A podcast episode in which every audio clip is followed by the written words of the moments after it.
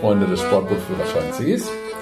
Hier ist wieder Segel Minimal und zwar die Katrin und der Thomas. Ähm, ja, und heute hat noch wieder ein bisschen länger gedauert. Heute wollen wir euch den Fragebogen 11, Teil 1, äh, mit euch durchgehen.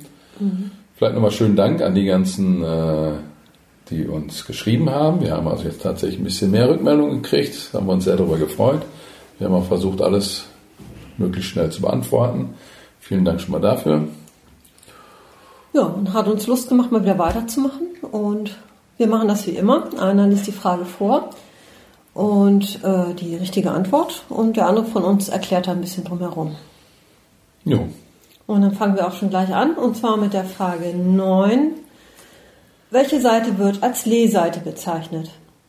Die Antwort ist die dem Wind abgewandte Seite.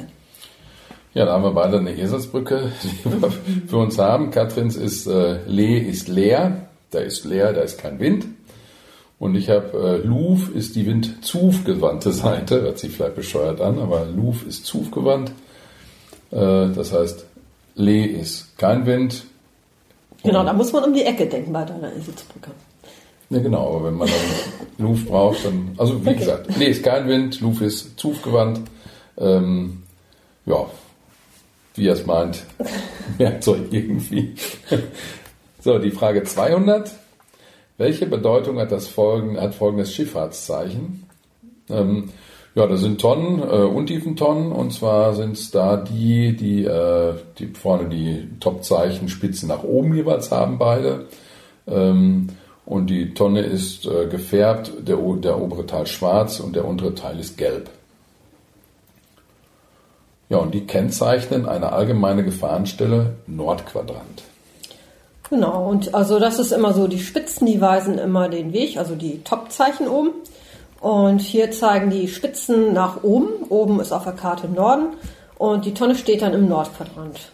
Und ähm, damit die Tonnen auch noch was sagen, wenn die Topzeichen mal abgefallen sind, oder manche haben ja auch gar keine, sind die Tonnen dann auch noch zweifarbig und die Tonne ist immer da, schwarz wo die Topzeichen hin zeigen. Also bei unserer Tonne zeigen die Spitzen nach oben und die Tonne ist oben schwarz.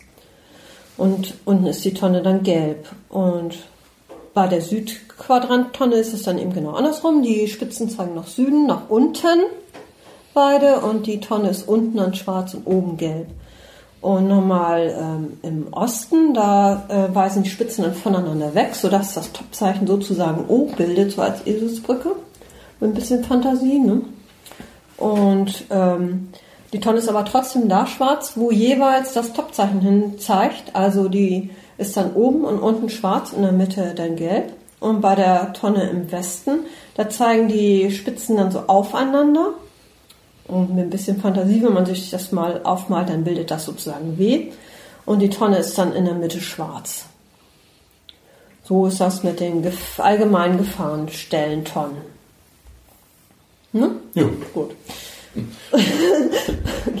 Nächste Frage. Frage Nummer 13. Welche Lichter muss ein Fahrzeug unter Segel, das gleichzeitig mit Maschinenkraft fährt, führen? Also ein Fahrzeug unter Segel, das gleichzeitig mit Maschinenkraft fährt. Das muss führen die für ein Maschinenfahrzeug vorgeschriebenen Lichter. Ja, und das ist, äh, also es muss gar nicht unter Maschinenkraft fahren, sondern es reicht schon, wenn, wenn die Maschine an ist. Mhm. Sobald die Maschine an ist und, und äh, hinten aus unserem Kühlwasser äh, Austritt äh, Wasser kommt, dann sind wir ein Maschinenfahrzeug und äh, dann müssen wir auch ähm, die, die äh, vorgeschriebenen Lichter eines Maschinenfahrzeugs führen. Also sprich das Dampferlicht noch und, ähm, und nachts müssen wir dann, äh, tagsüber, Entschuldigung, müssen wir den Kegel setzen, Spitze nach unten, äh, was heißt, ich bin ein Maschinenfahrzeug. Also sobald der Motor läuft, sind wir Maschinenfahrzeug und dann gilt für uns, äh, für uns auch die Ausweichregeln als Motorboot. Mhm. Ganz klar. Ja, sind wir bei der Frage Nummer 30. Was bedeuten diese Lichter vor einer Schleuse? Und da haben wir einfach zwei grüne Lichter nebeneinander. Und die bedeuten Einfahrt frei, Gegenverkehr gesperrt. Ja, zwei grüne Lichter, das ähm, klingt schon nach, da kann man reinfahren. Ne? Zwei grün, ist immer gut. Ähm, was man bedenken sollte, ist, dass nicht alle Schleusen so ticken. Ne? Zum Beispiel hier unser Nordostseekanal. Wenn man da eben wartet auf zwei grüne Lichter nebeneinander, dann wartet man ewig, ne? weil der hat nämlich als Zeichen ein unterbrochenes Weich, weißes Licht für Einfahrt frei. Und also je nachdem, wo man hinfährt, sollte man immer noch mal gucken, ob es da nicht extra Regeln gibt. Ne? Und für den Kielkanal, da gibt es eben auf, im Internet auch so ein Merkblatt und da steht alles drin zum Kielkanal zum Beispiel. Also immer noch mal die genauen Regeln für das Objekt, das man vor sich hat, noch mal überlegen, ob es da extra Regeln für gibt. Für den Kielkanal oder Nordostseekanal würde ich eh mir dieses Faltblättchen mal angucken, weil da gibt es auch Lichter im Kanal, dass man sich irgendwie verstecken muss, wenn da so ein ganz großes mhm. Schiff durchgeht. Also da, wenn man da durchfährt, sollte man auf jeden Fall dieses Faltblättchen einmal durchgucken. Ja. Dann die Frage 40. Welches ist der günstigste Anlaufwinkel beim Anlegen? Antwort: Ein möglichst spitzer Winkel. Ja, beim Anlegen, hier ist gemeint natürlich, dass wir längsseits anlegen, hier in der Box fahren, das heißt, wir wollen längsseits anlegen. Und ähm, ja, wenn wir an so einen, so, einen, so einen Steg fahren, dann ist natürlich gut, wenn wir möglichst flach fahren, mit einem spitzen Winkel an, den, an, die, an die Kante fahren. Dann, ja, dann brauchen wir nur noch aufstoppen. Ne? Genau. Wenn wir wissen, wie unser, unser Propeller arbeitet, haben wir ja, wisst ihr ja, die eine Seite ist besser, dann ist der Radeffekt äh, stärker. Das heißt, wenn wir so fahren, dass wir relativ spitz anfahren, dann einmal wirklich nachhaltig Rückwärtsgas geben, dass wir stehen, dann zieht sich bei entsprechendem äh, Radeffekt dann das Heck auch direkt an den Steg, dann kann jemand aussteigen, kann eine Leine überbringen, am besten die, die Vorderleine, in die können wir eindampfen und äh, dann haben wir das Manöver eigentlich relativ schnell und einfach gemacht. Vergesst natürlich die Fender nicht beim Eindampfen. Und dann kann man einfach die Leine festlegen. Man, man stellt Ruder äh, vom, von der, vom, vom Steg weg und äh, steht dann wirklich fest da. Das kann auch bei Wind oder so, da kommen wir auch nicht weg. Das heißt, das Eindampfen dabei ist gut und möglichst spitz ranfahren.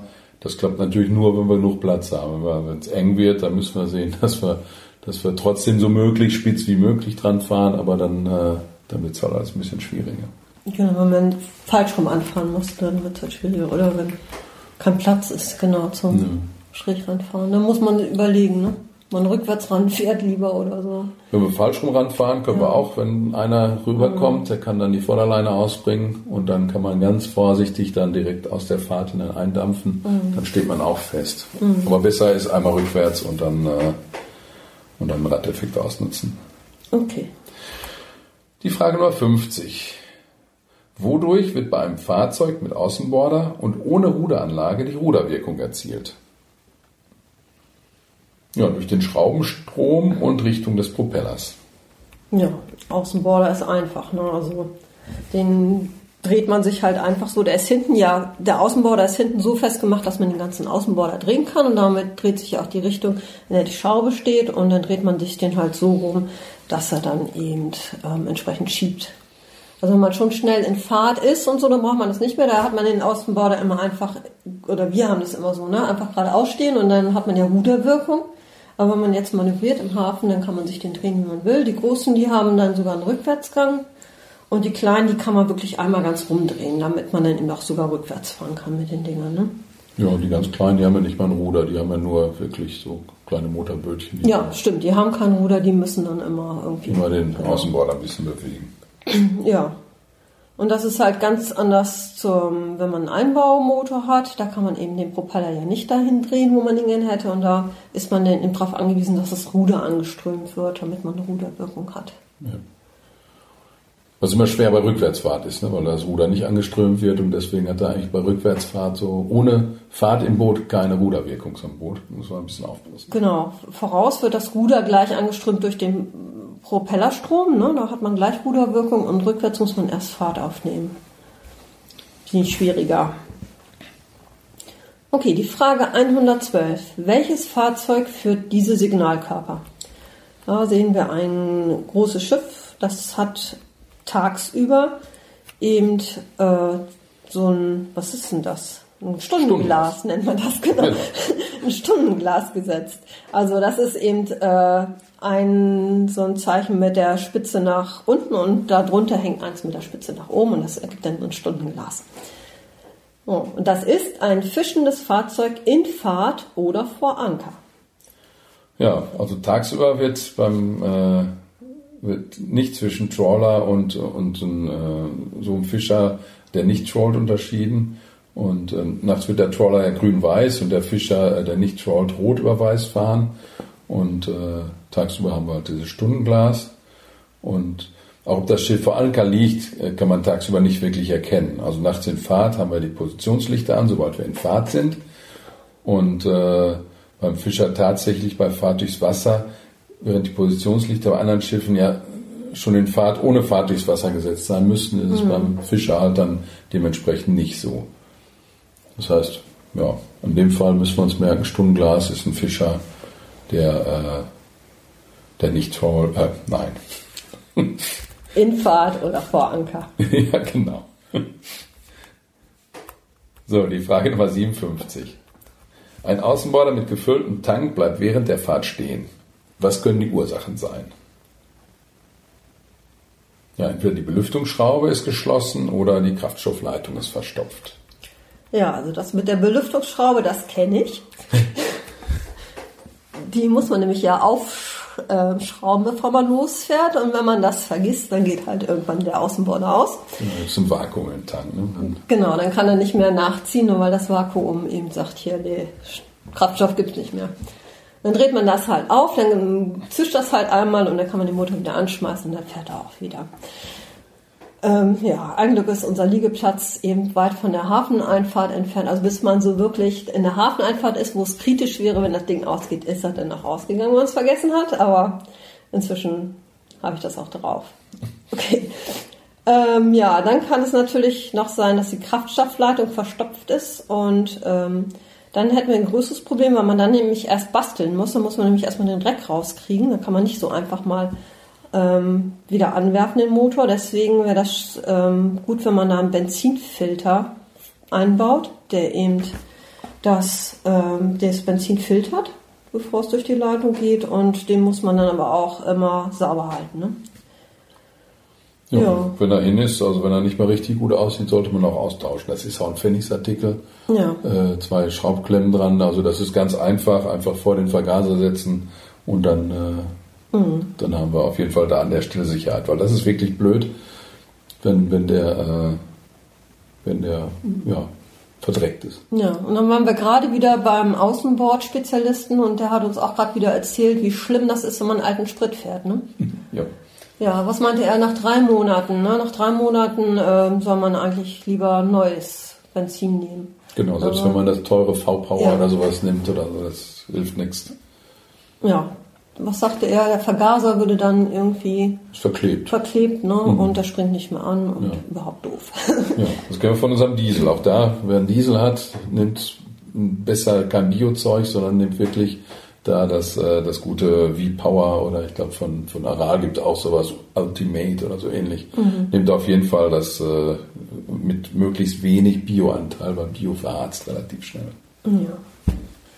So, dann die Frage 64. Was ist zu tun, wenn Flüssiggas in das Innere des Bootes gelangt? Antwort. Gaszuführung absperren und für Lüftung sorgen. Außerdem keine elektrischen Schalter betätigen und keinen Funk und keine Mobiltelefone benutzen. Ja, Flüssiggas, das ist ja hier Butan oder Propan, hat man ja meist auf den, auf den Boden und das Doofe an dem äh, daran ist, dass das schwerer ist als Luft. Das heißt, das, das fließt quasi bis in die tiefsten Stellen des Bootes. Erstmal ist es doof, weil man es gar nicht so merkt. Man, man riecht es nicht unbedingt sofort und äh, ja, dann, dann bleibt es auch erstmal drin. Wir kriegen es relativ schlecht raus. Das heißt, wenn wir das haben, sollten wir auf jeden Fall durch Durchlüftung, also vielleicht vorne eine Luke auf, hinten die äh, hinten den Niedergang aufmachen, also dass wirklich äh, dann ordentlich durchgelüftet wird. Und macht auf keinen Fall irgendwie einen Schalter an, dass er irgendein Licht anmacht oder irgendwas. Und Schalter die, die haben immer noch so, so, so, haben immer so eine kleine mhm. Funkenbildung. Wohl auch Funke, also Mobilfunktelefone oder, oder äh, der normale Funk. Also wenn wirklich Gas im, im Boot ist, äh, dann lüften und nichts anmachen, also keine elektrischen Schalter mhm. betätigen oder so. Dann erst das Ganze rausmachen. Also es ist wirklich nicht ungefährlich. Da müsst ihr auf jeden Fall darauf achten. Das ist das gleiche wie wenn ihr einen, einen richtigen Benzinmotor habt und, und Benzin kommt irgendwo ins Innere des Bootes. Das muss auch wirklich vorher komplett durchgelüftet werden, sauber gemacht werden, bevor irgendein Schalter angemacht wird. Mhm. Ganz wichtig, also da habe ich auch schon von Booten gehört, die da in die Luft geflogen sind und das ist dann echt unangenehm. Ja, gibt es auch beeindruckende Bilder im Internet zu. Ja. So, die Frage Nummer 73. Wo gelten die Kollisionsverhütungsregeln in Klammern KVR? Ja, die gelten auf der Hohen See und auf den mit diesen zusammenhängenden, von Seeschiffern, äh, Seeschiffen befahrenen Gewässern. Genau, die KVR, das sind die weltweit gültigen Regeln, ne? die gelten überall. Also hohe See ist schon mal auf jeden Fall richtig. Und ähm, die Seeschiffe, die fahren ja auch weltweit und ähm, da macht es Sinn, dass die KVR auch da gelten, wo die Seeschiffe fahren. Also da kann man sich mal schon dran ähm, orientieren. Also die KVR gilt auf, weltweit auf allen von Seeschiffen befahrbaren Gewässern, nicht nur auf den deutschen. Und die KVR gelten auch in den Verkehrstrennungsgebieten. Es, also die KVR sind sozusagen der Grundsatz von Regeln und dann kann es immer sein, dass es noch speziellere Regeln irgendwo gibt, aber die KVR gelten erstmal weltweit auf der Hohen See und mit auf den mit diesen zusammenhängenden von Seeschiffen befahrenen Gewässern. Die Frage 83. Wann ist ein Fahrzeug manövrierbehindert? Antwort, wenn es wegen der Art seines Einsatzes behindert ist und deshalb nicht so wie vorgeschrieben manövrieren und daher einem anderen Fahrzeug nicht ausweichen kann. Oh, klingt erstmal ein bisschen überraschend. Eigentlich denkt man, manövrierbehindert ist man, wenn man nicht richtig manövrieren kann, also wenn die Ruderanlage fest sitzt oder irgendwas mhm. dergleichen. Ist man aber gar nicht, sondern das kommt auf, äh, auf die Art des Einsatzes an, für die das Fahrzeug bestimmt ist. Das heißt, wenn wir einen Tonnenleger haben oder sowas oder einen Kabelleger, dann sind die aufgrund ihres Einsatzes äh, manövrierbehindert. Und also wenn sie Tonnen legen, ne? Nicht wenn sie ja genau, wenn sie Tonnen legen oder gerade ein Kabel legen mhm. oder irgendwelche Forschungsboote, Vermessungsboote, was auch immer da, da so, so an, an, äh, an Malocha-Booten rumfährt, die, die irgendwie äh, nicht richtig fahren können, die sind dann manövrierbehindert. Und wie gesagt, wenn, wenn der Frachter einen Ruderschaden hat oder so, dann ist er nicht manövrierbehindert, dann ist er manövrierunfähig, aber nicht manövrierbehindert. So, die Frage Nummer 84. Welche besonderen Maßnahmen sind bei verminderter Sicht zu treffen? Es muss mit sicherer, den verminderten Sichtverhältnissen angepasster Geschwindigkeit gefahren werden. Es müssen Schallsignale gegeben werden. Es müssen Positionslichter eingeschaltet werden. Und es muss gehörig Ausguck gehalten werden. Ja. Also hier greift mal wieder so der Vergleich mit dem Straßenverkehr. Da ist es genauso, wenn Nebel ist, ne, dann langsam fahren und ordentlich Ausguck halten, ne, was so vor einem vorgeht und Klar, die Positionslichter müssen an sein und man sollte ordentlich Krach machen, wenn man schon nicht gesehen wird, dass man wenigstens gehört wird. Und man muss natürlich nicht ausgerechnet in der Kadettrunde rumfahren bei Nebel, auch wenn die Großen alle Radar haben. Aber da würde ich mich dann nicht verlassen, dass die einen auch wirklich erkennen auf dem Radar. Ne? Also lieber raus aus viel befahrenen Zonen und vielleicht sogar, wenn man eine flache Gebiete in der Nähe hat, wo die Großen gar nicht hin können aufgrund ihres Tiefgangs, was weiß ich, so 10 Meter Linie, wo wir noch ungefährdet fahren können, aber die Großen nicht mehr, dann ruhig eben so ein Gebiet aufsuchen. Da ist man erstmal zumindest vor den Großen sicher. Ja, und ähm, ansonsten ja, echt vorsichtig sein. Also wenn so richtig dicker Nebel ist, man sieht wirklich gar nichts, ne? Dann plötzlich taucht was vor einem auf und bis man sortiert hat, wo der überhaupt hingeht, fährt, ne? So, uff.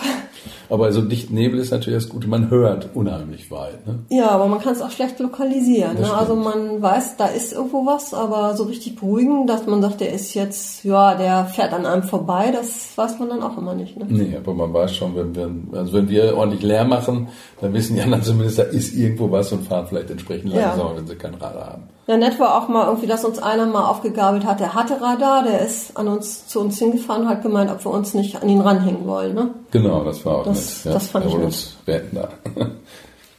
ja, und wir haben uns nicht retten lassen, hatten was anderes vor, aber das war nett. ja, genau. Die Frage 85. Welche Vorschriften gelten, hä?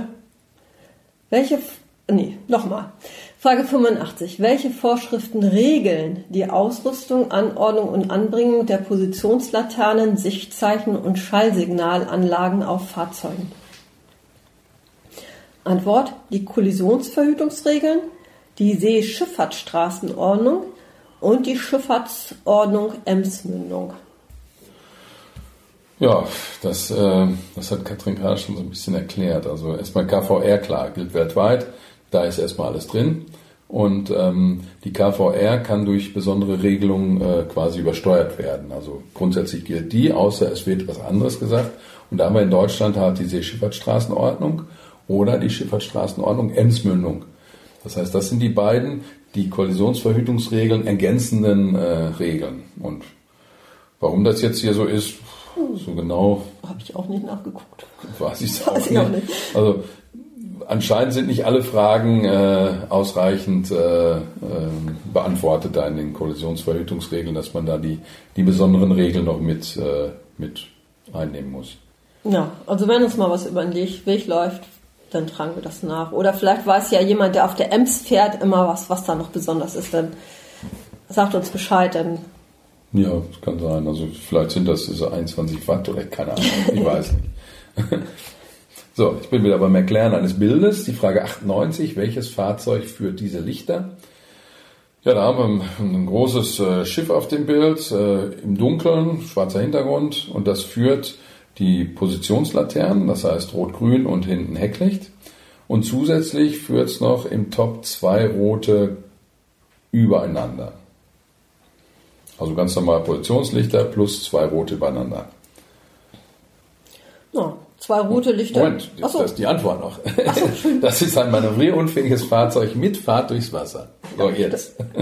Okay, also manövrierunfähiges Fahrzeug, das erkennt man schon mal an den zwei roten Lichtern übereinander.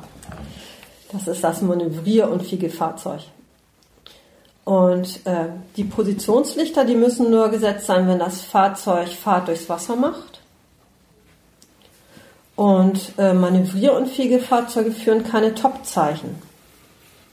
Das ist vielleicht nochmal ganz spannend. Also ähm, deswegen kann man so im Dunkeln dann auch nicht erkennen, wie groß das Ding ist, ne? Weil äh, ein großes ähm, normales Fahrzeug hätte ja zwei Toplichter, ne? Mhm. eins vorne, eins hinten. Also das erkennt man hier beim manövrierbehinderten Fahrzeug, äh, manövrierunfähigen Fahrzeug nicht. Vielleicht kann man sich da vertun mit, mit Rot-Weiß oder so, dass man damit Könnte sein. manövrierunfähig oder Fischer oder so sich vertun kann. Keine Ahnung. Ja, oder das, egal. Und äh, nochmal zur Wiederholung, manövrierbehindertes Fahrzeug, das wäre ähm, Rot-Weiß-Rot. Genau, Rot-Weiß-Rot, Malocha-Boot. Ja. Kann man sich immer gut merken. Genau. Gut, die Frage 119. Welches Fahrzeug gibt bei verminderter Sicht im Anschluss an das Signal lang, kurz, kurz vier aufeinanderfolgende Töne mit der Pfeife und zwar lang, kurz, kurz, kurz? Antwort: Ein geschlepptes Fahrzeug oder das letzte bemannte Fahrzeug eines Schleppverbandes in Fahrt. Ja, die Frage ist ein bisschen blöd gestellt, finde ja. ich. Also, welches Fahrzeug gibt bei verminderter Sicht im Anschluss an das Signal? Lang, kurz, kurz. Das Signal lang, kurz, kurz, das, äh, das gibt nämlich das schleppende Fahrzeug, das Schleppfahrzeug. Und wenn das Schleppfahrzeug das gegeben hat, dann gibt man hinten mit der Pfeife äh, lang, kurz, kurz, kurz. Das heißt, ist ein bisschen blöd gestellt, die Frage. Das schleppende Fahrzeug lang, kurz, kurz. Das geschleppte Fahrzeug oder das letzte geschleppte Fahrzeug des Schleppverbandes lang, kurz, kurz, kurz. Mhm. Ja, ein bisschen auswendig lernen muss man ja auch. Das hilft nichts. So, das war schon wieder der erste Teil äh, des Fragebogen 11. Ja, hoffentlich hat es euch gefallen, hoffentlich bringt es euch was. Ähm, vielleicht nochmal über die Rückmeldung. Wir haben jetzt ein paar Rückmeldungen gekriegt, die das alle bestanden haben. Hat sich noch nie einer gemeldet, der es nicht bestanden hat. Also kann nur raten, lest oder nicht lest, sondern hört die Podcasts beim Autofahren, zur Schule, zur Arbeit, in Urlaub jetzt oder so, Osterurlaub, mhm. wie auch immer. Ja, ansonsten alles Gute und ja, bis zum nächsten Mal. Ja, tschüss. Tschüss.